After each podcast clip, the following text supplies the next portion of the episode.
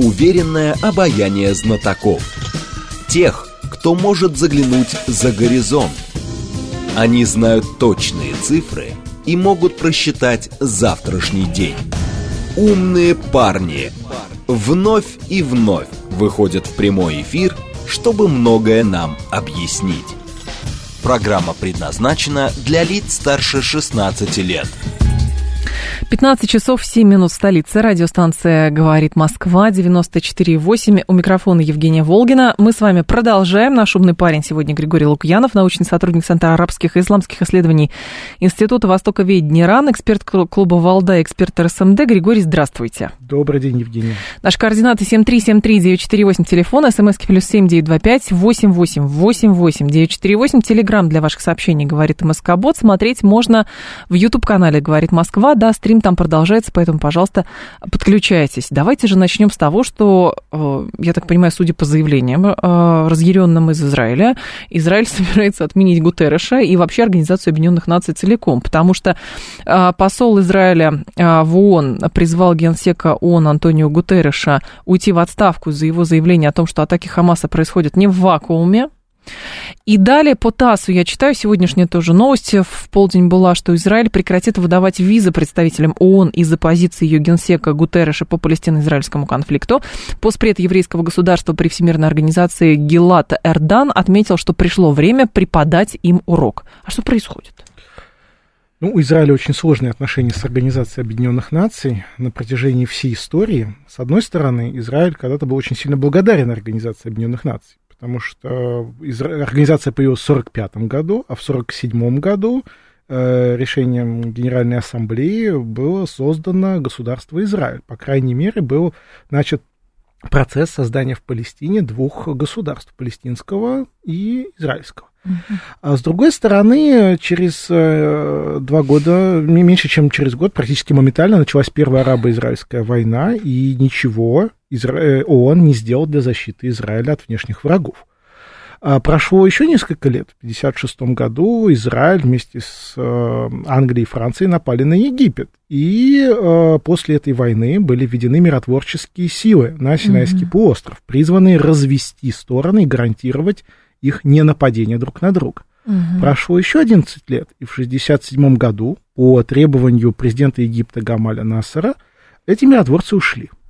Опасаясь, что Египет нападет на Израиль, Израиль тут же напал на Египет, на Сирию, на Иорданию, началась шестидневная война. Угу. Превентивный удар привел к тому, что территория Израиля увеличилась в разы, а численность населения увеличилась в разы, в том числе за счет арабского населения. И вот здесь почему-то Организация Объединенных Наций не захотела это признавать, не захотела, соответственно, с этим соглашаться, не захотела, э, как бы, или не смогла ничего здесь сделать. Да, Израиль, да, миротворцы ООН появились на голландских высотах э, для того, чтобы наблюдать за ситуацией в зоне израильско-сирийского соприкосновения, угу. но, тем не менее, отношение к ООН э, стало портиться, и еще больше оно ухудшилось, когда вдруг неожиданно Организация Объединенных Наций начала прислушиваться к палестинским организациям, подписавшим с Израилем соглашение в Осло в 90-е годы, и, и палестинские организации начали говорить, мы хотим быть членом ООН. Мы угу. хотим быть признанным государством. Да. Мы хотим реализовать те решения ООН, которые были подписаны, в общем-то, еще в далекие сороковые годы. Мы согласны не воевать с Израилем. Мы хотим жить, просто да. жить.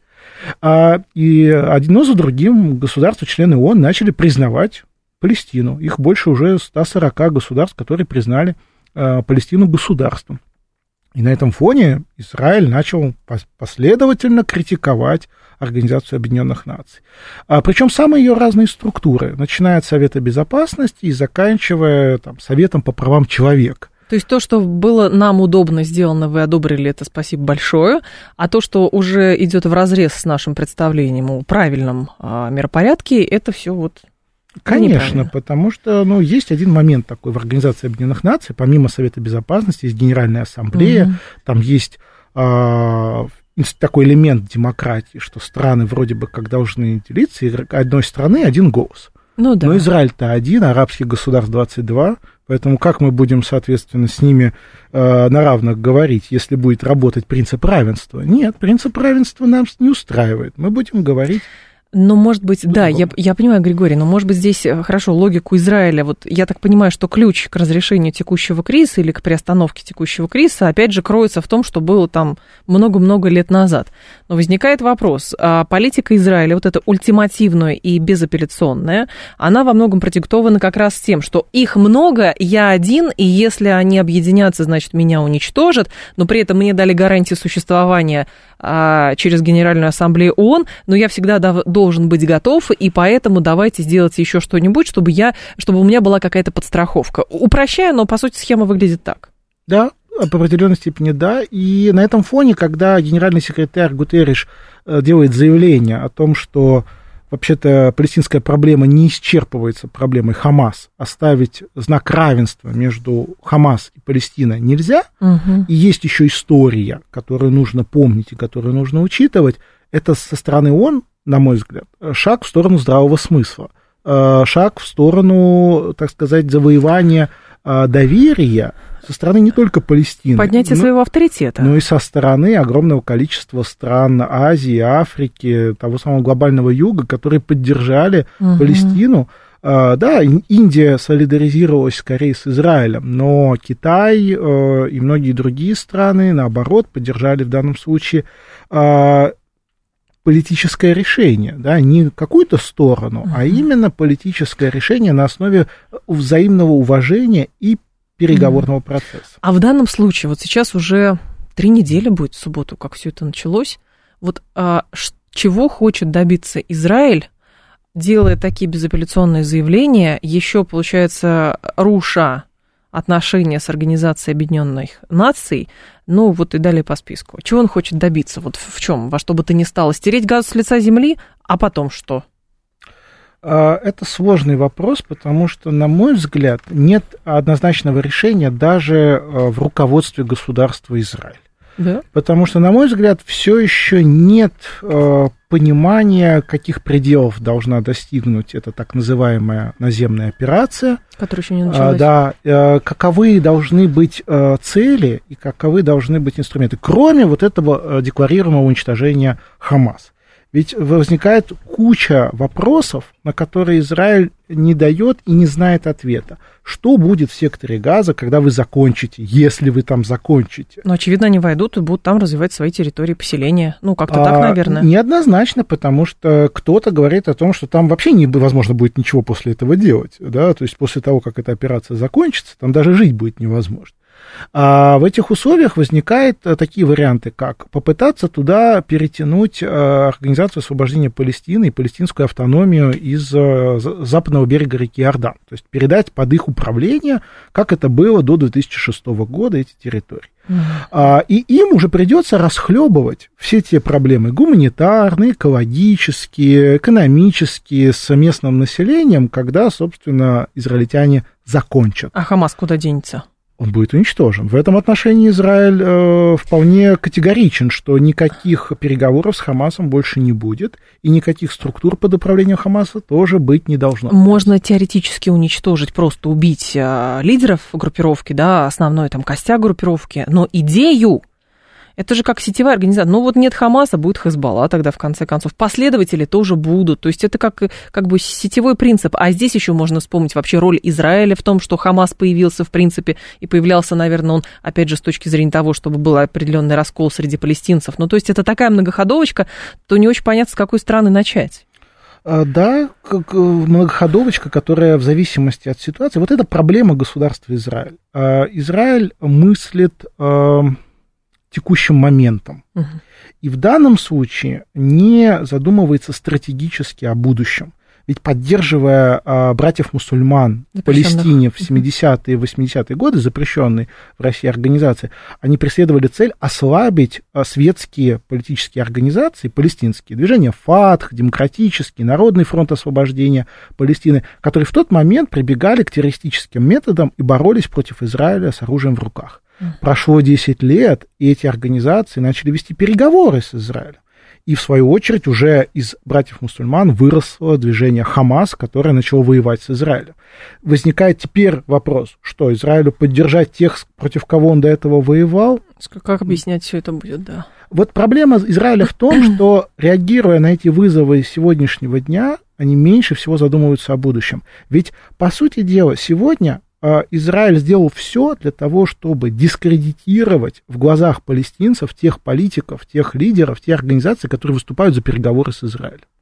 Как есть... Э, движение э, ФАТХ, Организация освобождения Палестины, палестинская автономия, как им сейчас, людям, которые теряют ежедневно своих соседей, своих родственников, своих детей, братьев, отцов, матерей, как им объяснить, что с убийцами э, надо будет договариваться? Mm-hmm. С этим никак. Поэтому никакого политического в данном случае решения не будет, если будет продолжаться вот это насилие, неконтролируемое уже практически насилие. Кто может, э, соответственно, здесь из внешних игроков подключиться? Потому что, насколько я знаю, есть разные точки зрения, почему Израиль медлит с наземной операцией. Во-первых, Израиль не готов к длительному, э, к ведению длительных боевых действий. А, есть такая версия. Плюс есть версия, что американцы сдерживают Нетаньяху, фактически держат за, э, за руки, потому что если начнется наземная операция, подключаться другие страны, соответственно, подскочит цены на нефть, а это американцам не нужно. Третья версия есть такая, что, соответственно, просто накачиваются силы, и, может быть, Израиль пытается договориться с американцами, чтобы американцы тоже какой-то контингент туда направили. И, в общем, много-много-много разных версий. Действительно, версий много, потому что ситуация очень неоднозначная. Да. Соединенные Штаты в данной ситуации это не какой-то единый э, спаянный центр принятия решений и этих решений выполнения. Угу. С одной стороны, есть целый ряд соглашений между Израилем и США, в рамках которых Соединенные Штаты обязаны да. поддерживать Израиль, хотят они того или не хотят. Так. А, есть момент вот этими поставками вооружений. Да, в Израиле не хватит оружия для того, чтобы реализовать задуманное в секторе газа. Туда активно сейчас поставляются вооружения Соединенных Штатов. Есть э, израильское лобби внутри Соединенных Штатов и есть еврейская община. Все эти годы, последние, э, пока Нетаньяху был у власти, община очень скептично относилась к тому, что происходило внутри Израиля, и критиковала Нетаньяху и критиковала все последние вот эти 40 недель протестов, когда угу. были протесты против судебной реформы. Да. Но сейчас а, они сплотились и считают, что уже лучше пусть в Израиле будет побольше оружия, это более надежная гарантия, чем что-либо еще. И вот в этих условиях, конечно, сегодня Соединенные Штаты это уже не медиатор, это уже сторона конфликтов. Да, да. И вы, хотите, вы, вы вот говорите, и действительно звучит такая точка зрения, что Соединенные Штаты сдерживают Израиль. По факту мы не видим сдерживания, мы видим только Накачку. скорее накачивание угу. вооружением, подготовку к этой самой операции. Я говорю скорее про сдерживание, что, может быть, у Штатов есть э, тоже определенные сложности, потому что как страна, которая пытается контролировать многие процессы, там, хаос, э, который множится в мире а, со своей стороны, то э, как бы в какой-то момент может упустить все это дело. Потому что если Штаты уверены, просчитали Израиль, просчитали Газу, но Хамас но Штаты не могут просчитать до конца арабские страны, Штаты тем более не могут просчитать до конца, например, Иран тот же самый или Ливан. И, соответственно, если они думают, что все под контролем, то не факт, что их мысли совпадают с другим. То есть, с одной стороны, да, есть такие э, эмоциональные призывы, например, тех людей, которые там а, и в Палестине и страдают из-за Палестины, говорят, что а где же все эти хваленные, схваленная исламская мусульманская солидарность, если они просто на улице выходят, но, соответственно, не берутся защищать э, Палестину и, соответственно, сейчас сектор Газа. Вот, с другой стороны, говорят, а может быть, время не пришло, потому что воинствующие заявления Ливана, воинствующие заявления Ирана, они делаются не просто так у всех, у кого, у каких-то стран открываются окна возможностей, и, видимо, они ждут, в какой момент удобнее всего что-то сделать. Понимаете, все понимают, что надо что-то делать. С другой стороны, вот за три недели мы поняли одно, что ни одному государству в регионе большая война не нужна. Угу. Даже тем, у которых э, отношения с Израилем более тем, чем натянутые. Иран, который находится в открытой конфронтации с Израилем на огромном количестве фронтов не Сирия, которая находится в состоянии войны официально угу. с Израилем вот уже больше 50 лет. И, несмотря на это, Сирия и Иран демонстрируют, в общем-то, стратегическое терпение. Они максимально пытаются сейчас с одной стороны, отстаив... защищать те тезисы, на которых строилась их пропаганда в течение многих лет, угу. а с другой стороны, они э, дистанцируются от прямого вовлечения в конфликт, потому что это будет стоить очень дорого. И удержать контроль над ситуацией для них будет практически невозможно. А, что касается других стран региона, они тоже в сложной ситуации. А в одной сложной ситуации находятся страны, которые непосредственно граничат с Израилем. Да. Ведь к ним пойдут беженцы. Египет и Иордания, С их территории да. будут наноситься удары. По их территории будут прилетать ответные удары. А они не смогут избежать вовлечения в конфликт, а мы говорим о странах, Иордания, Египет, Ливан и Сирия, в которых страшнейшая экономическая ситуация. 105-миллионный Египет едва-едва выработал механизм выхода из экономического кризиса. В Иордании, которая зависит от иностранной помощи практически угу. на 60% э, пополнения бюджета. Шантаж, угроза, манипуляции в адрес нее начнутся. Да, она, она абсолютно в этом отношении находится в страшнейшей ситуации, потому что 60% населения это потомки беженцев из Палестины. Это палестинцы, которые душой и телом там, в секторе Газа, на западном mm-hmm. берегу реки Иордан, которых там родственники, которые страдают и умирают. И э, Ливан, который э, за последние 30-40 лет выдержал несколько интервенций со стороны Израиля, э, где движение Хамас, это, движение Хизбалла, это не просто государство внутри государства, это мощнейший социально-экономический институт, и его вовлеченность в конфликт повлечет за собой а, последствия для жизни всего населения страны. А, ну, тогда хорошо, что в сухом остатке остается? Просто в Израилю подгоняют оружие, Израиль продолжает стирать э, газу с лица земли, мы видим сводки о том, что там 5,5 тысяч человек погибло уже, из них 2 с лишним тысячи – это дети. И, но на фоне того, что там в Йемене тоже война сколько длится, а там вообще самая тяжелая, как говорят, гуманитарная угу. ситуация, и как бы, ну вот да, и вот так будут смотреть, и все будут пытаться, ну, выработать какие-то, может быть, решения. Или же будет каким-то образом по-другому, потому что если посмотреть объективно, без эмоций, Хамасу, как представляется, тоже полное разрешение конфликта с Израилем не нужно, потому что сама группировка Хамас существует и подпитывается новыми кадрами именно за счет и деньгами, именно за счет того, что у них перманентная конфронтация с Израилем. Ну, смотрите, вот э, мне кажется, важно отметить, что э, разрешение конфликта сейчас вообще не стоит на повестке дня ни у кого. Убираем тогда. Вообще. Хорошо. Это недостижимая цель, э, возможно, даже при нынешнем поколении, э, а не в ближайшее время.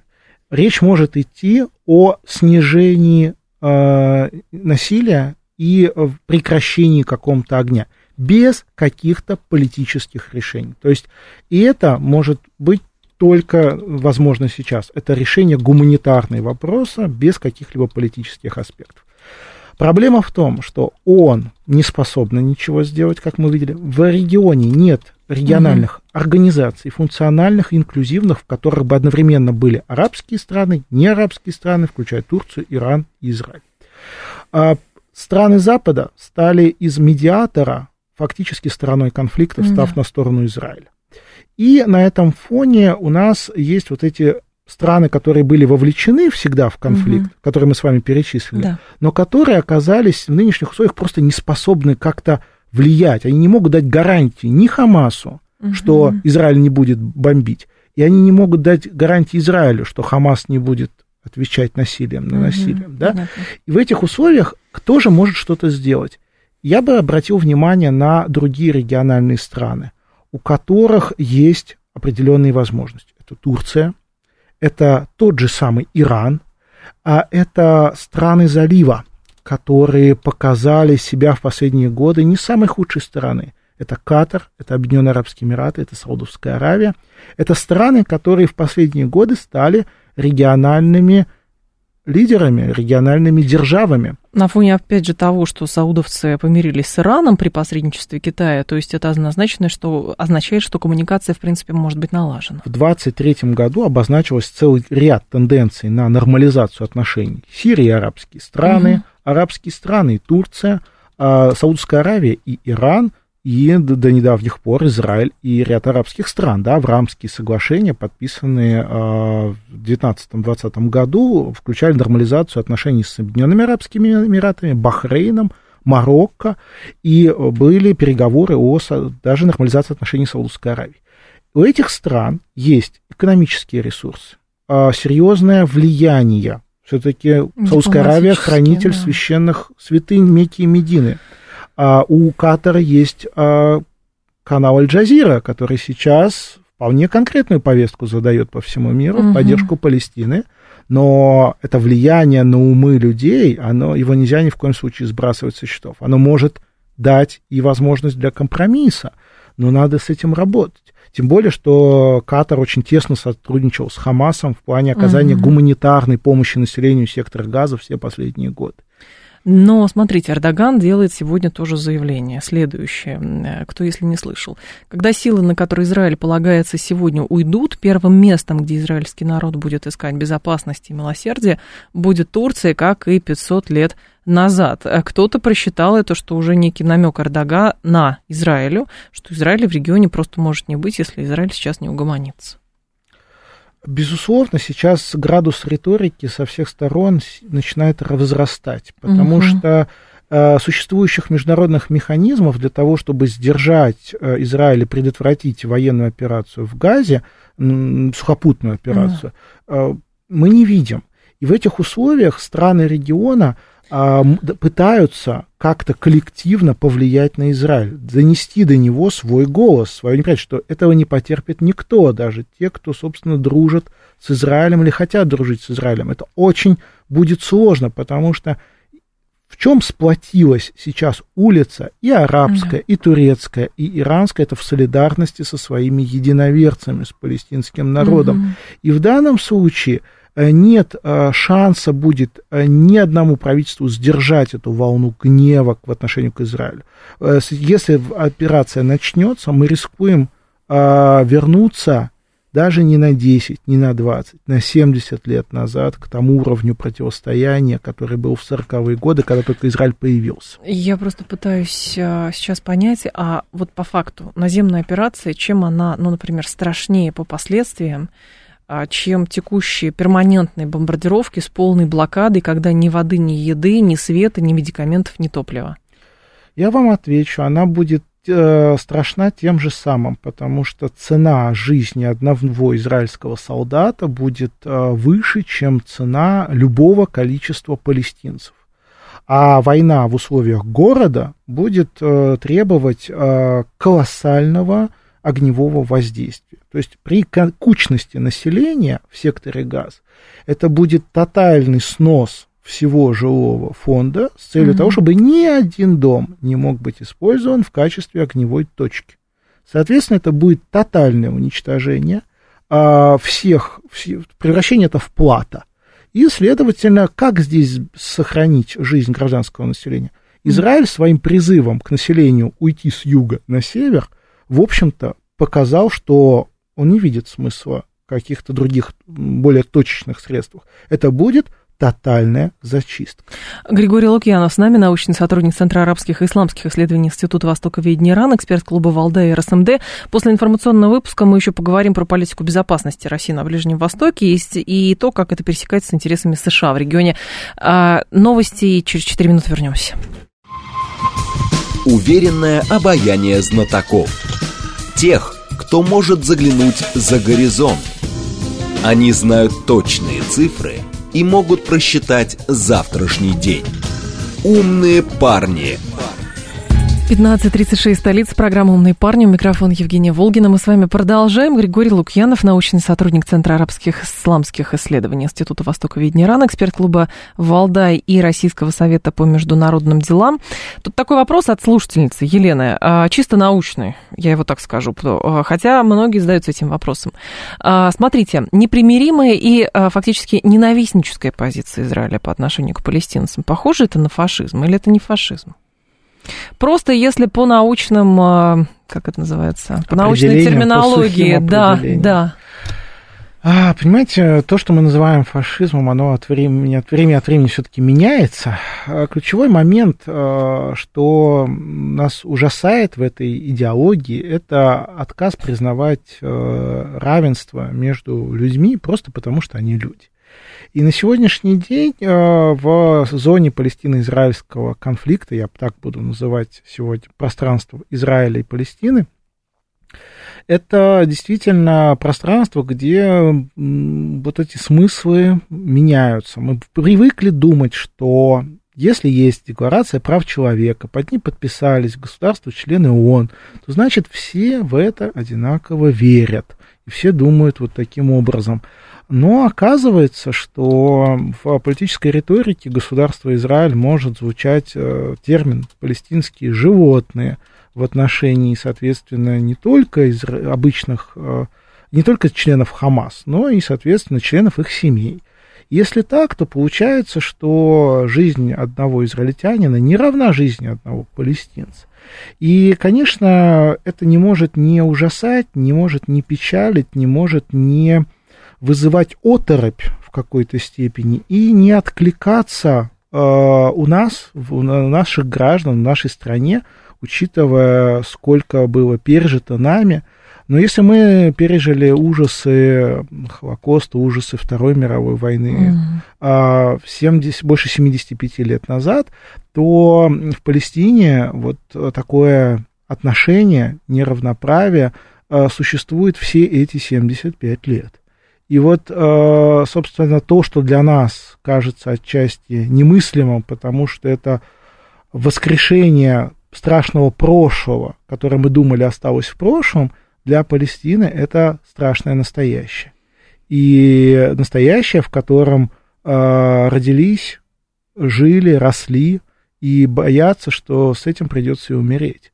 В этой борьбе, борьбе не просто за политический суверенитет, за границы или за землю, а борьбе за достоинство, борьбе за право на отношение к тебе как к человеку. То есть, с одной стороны море, с другой стороны забор, КПП, чтобы проехать на другую территорию, и, соответственно, бомбардировки, потому что вот там хамасовцы устроили террористическую вылазку. И не только, да, то есть, с одной стороны, есть же договора есть договора, которые легли в основу неких э, международных соглашений, в том числе знаменитое соглашение в Осло, о том, что мы uh-huh. идем к построению двух государств.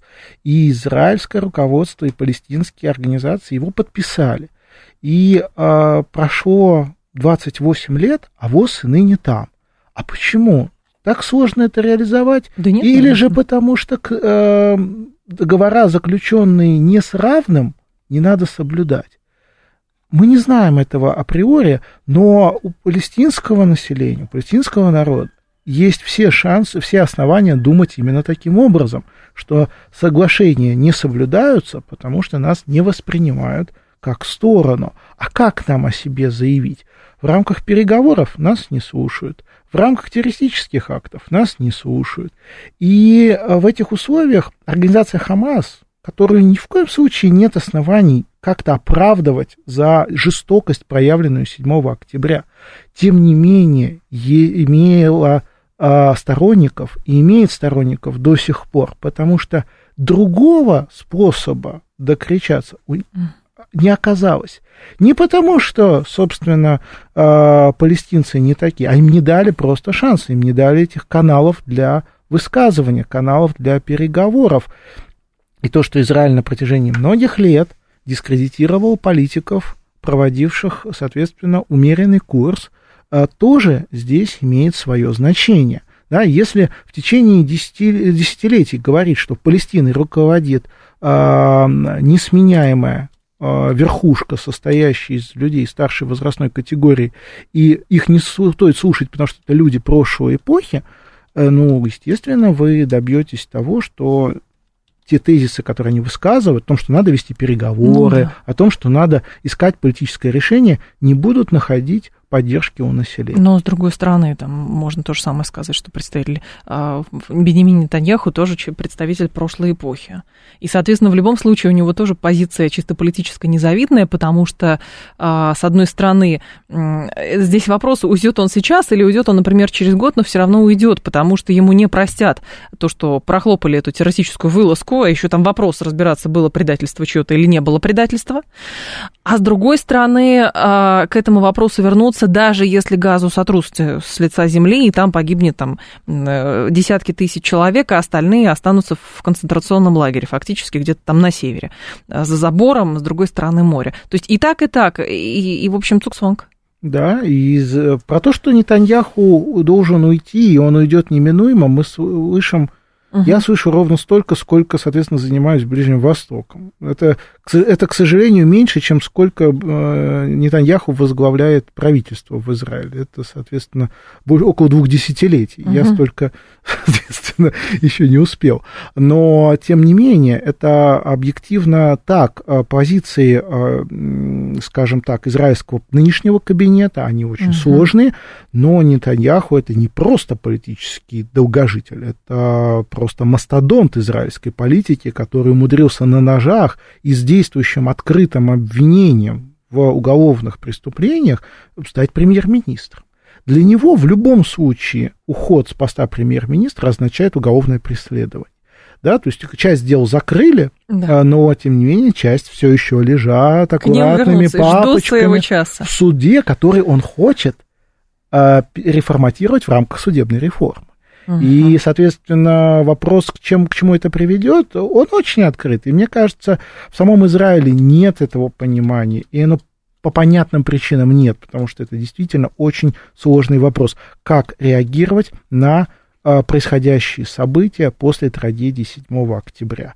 Да, осознание того, что Израиль существует на грани уничтожения, да, то есть он окружен врагами, создает очень вполне конкретный образ политического мышления. В случае угрозы мы должны сплачиваться.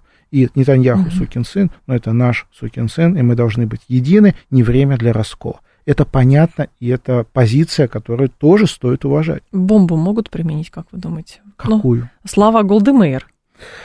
Я сразу а, вот про, про, про смотрите, эти слова вспоминаю. У нас, ни конечно, нет, но если что, мы применим. региона не применит а, в Палестине, а, скажем так, никакую ядерную бомбу, бомбу в здравом уме и доброй памяти никогда. Mm. По той простой причине, что там расстояние между территориями такое маленькое, незначительное, что один порыв ветра и, и этим все, ядерным понятно. облаком накроет либо Тель-Авив и Иерусалим, и, соответственно, все остальные населенные пункты государства Израиль. Либо, соответственно, Аман и столицу Иордании, либо Дамаск и столицу, соответственно, Сирии, все, что есть в Сирии, угу. либо, соответственно, уйдет э, в лучшем случае в Синай, но все равно дойдет до Каира тогда. То есть это очень все находится близко. Нельзя там использовать ядерное оружие, не быть при этом готовым к тому, что оно ударит по тебе же самому. Поэтому, на мой взгляд, есть это четкое понимание, и когда целый ряд государств региона, кстати, из и региональных акторов, включая Российскую Федерацию, поддерживают безъядерный статус Ближнего Востока, они отталкиваются вот именно от этого а, абсолютно деструктивного характера. Не надо большого количества бомб для того, чтобы сделать жизнь, и так сложную жизнь на Ближнем Востоке, абсолютно непригодной для выживания. Да, да даже если на карту взглянуть. Да, все очень компактно. Все, в пустыне, самое главное. Все в пустыне. Откуда вода? Вода, ну. все. А логистика? Перекрытие Армузского пролива, и все, и вся логистика умерла мгновенно. Да, Ближний Восток, э, он очень сильно интегрирован в глобальную мировую экономику. Да, через, через Персидский, из Персидского залива поступает 30-40% мировых запасов нефти. Угу. А, соответственно, Суэцкий канал – это большая часть мировой торговли между Востоком и Западом, Азией и Европой. И э, стоит случиться маленькой проблеме, да. которая закроет эти важнейшие транспортные узлы, и весь, э, вся экономика встанет, и здесь будут последствия, которые будет сложно разгрести э, цел, всем государствам. А у России сейчас, э, с вашей точки зрения, какая роль на Ближнем Востоке? Я встречала много раз дискуссии такие, что вот пусть они сами там копошатся, пусть разбираются, мы Асуду помогли, себя закрепили, и больше нам ничего не надо. Но кажется, что все-таки политика безопасности России с Ближним Востоком тоже связана.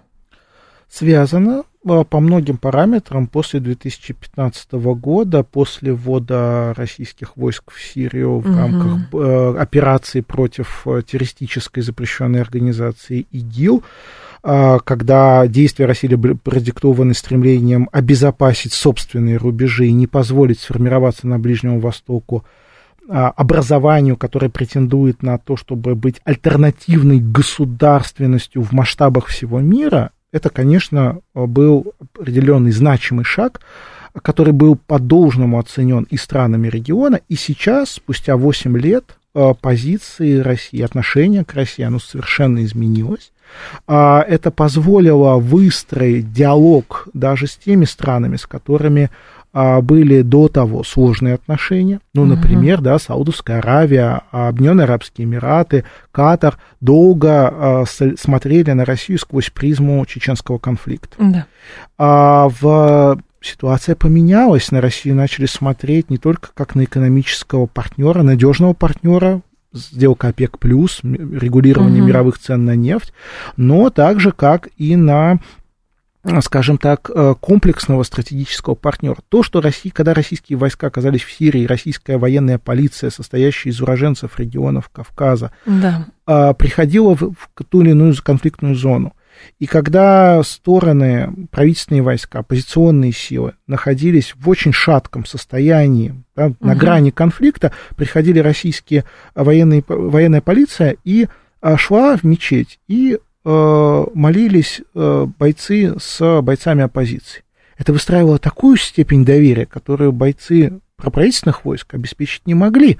И это создавало основу для синергии в дальнейшем, угу. которую транслировали на другие страны, которые видели, которые понимали, и к России начали относиться совершенно иначе. И результат этого произошел в 2022 году, когда началась специальная военная операция, ни одно государство региона не присоединилось к антироссийским санкциям. Более того, арабские страны выпустили, соответственно, заключение э, Лиги арабских государств угу. о том, что они не поддадутся на попытки западных стран вовлечь их в антироссийскую политику. Они будут займут нейтральную позицию и сделают все возможное для того, чтобы свой опыт, свои возможности предоставить для политического урегулирования этого конфликта. И это было воспринято в Москве, где, собственно, арабскую мирную инициативу, так же, как и африканскую мирную инициативу, услышали и угу. обсуждали, и продолжают обсуждать.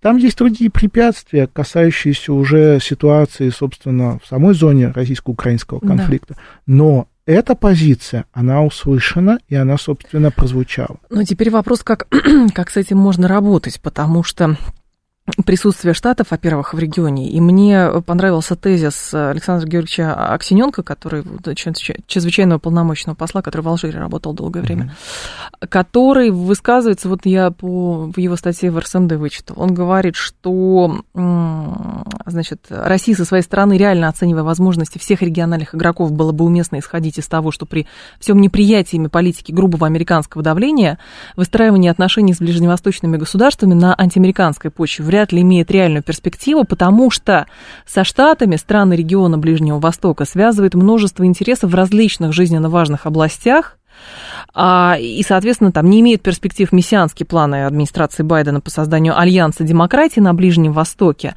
Но вот есть вот эта специфика. С одной стороны, есть неподдержание антироссийских санкций, с другой стороны, есть интересы с Америкой, а значит, нам сложно сказать, посмотрите, какие американцы кровавые и так далее, давайте с нами на антиамериканской почве.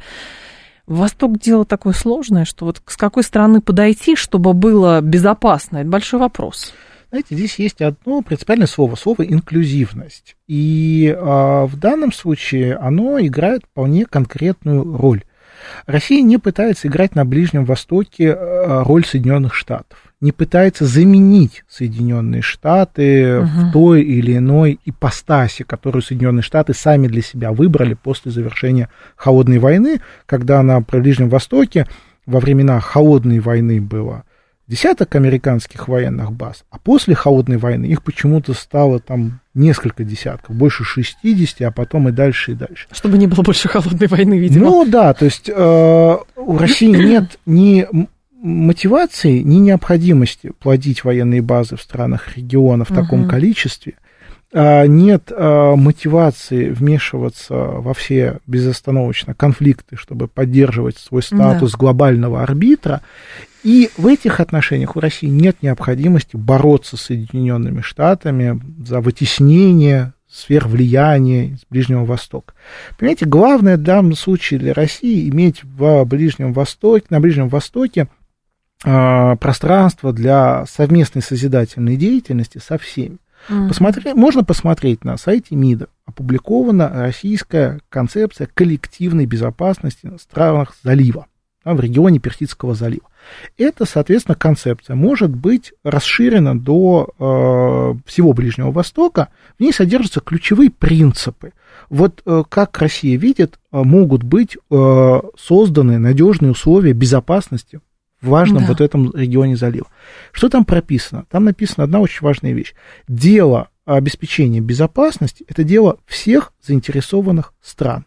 Не только, соответственно, стран, которые непосредственно там расположены, угу. да, там э, арабские монархии, Аравийского полуострова, Иран и Ирак. Не только но также заинтересованных стран региона, которые, собственно, рядом соседствуют. Индия, например, да, Израиль, который недалеко находится, и, конечно же, стран глобальных, которые получают нефть, которые э, из стран региона, которые зависят от положения на мировой экономике, угу. включая Японию, Китай, Россию, США, учитывая, что у них есть военные базы.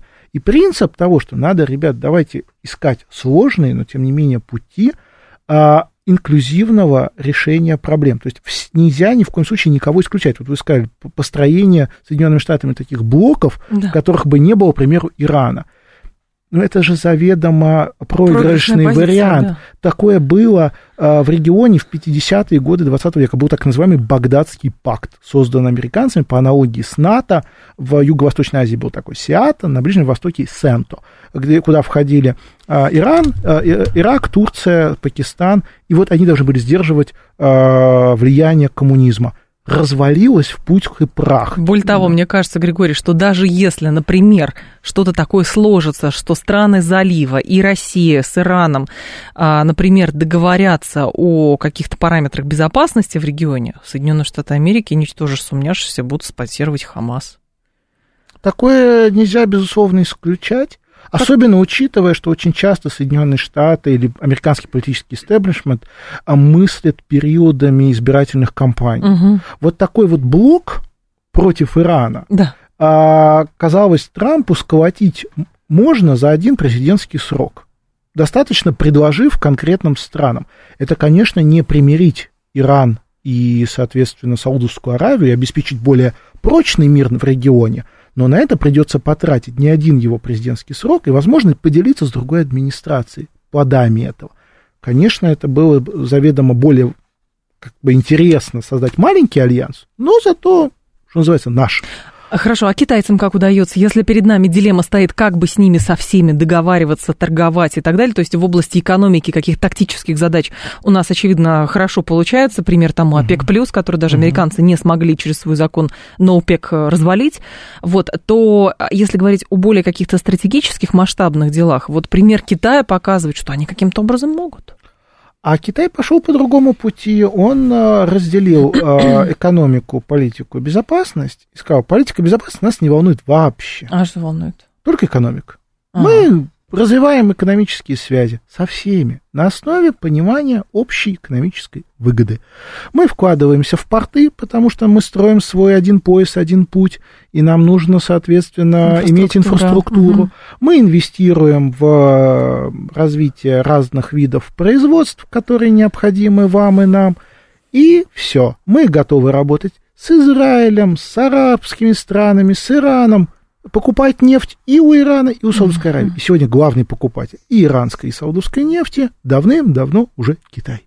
И, соответственно, в этих условиях есть бизнес, политика это не наша. Да, Китай декларировал поддержку достаточно давно палестинского дела, да, право Палестины на самоопределение. А, но дистанцировался от попыток вовлечь его в решение и представление каких-то политических гарантий. Ситуация сдвинулась с мертвой точки в 23 году, когда ага. Китай выступил посредником между Ираном и Саудовской Аравией. Но не он это сделал это возможным, это сближение. Иран и Саудская Аравия сами работали да. 3-4 года до этого переговоров в Ираке, в, на Бахрейне, то есть шли угу. разные, соответственно, площадки для переговоров, и в результате а, вот это соглашение о нормализации отношений, восстановлении дипломатических отношений при посредничестве Китая было заключено. В этих условиях от Китая много ждут, но Китай очень четко, спокойно сказал, что он, он торопиться никуда не собирается. Постепенно, медленно и, возможно, в кооперации с той же самой Россией, у которой при объективной дефиците экономических возможностей, мы не ровня в данном случае ни Китаю, ни Соединенным угу. Штатам, и мы это прекрасно понимаем.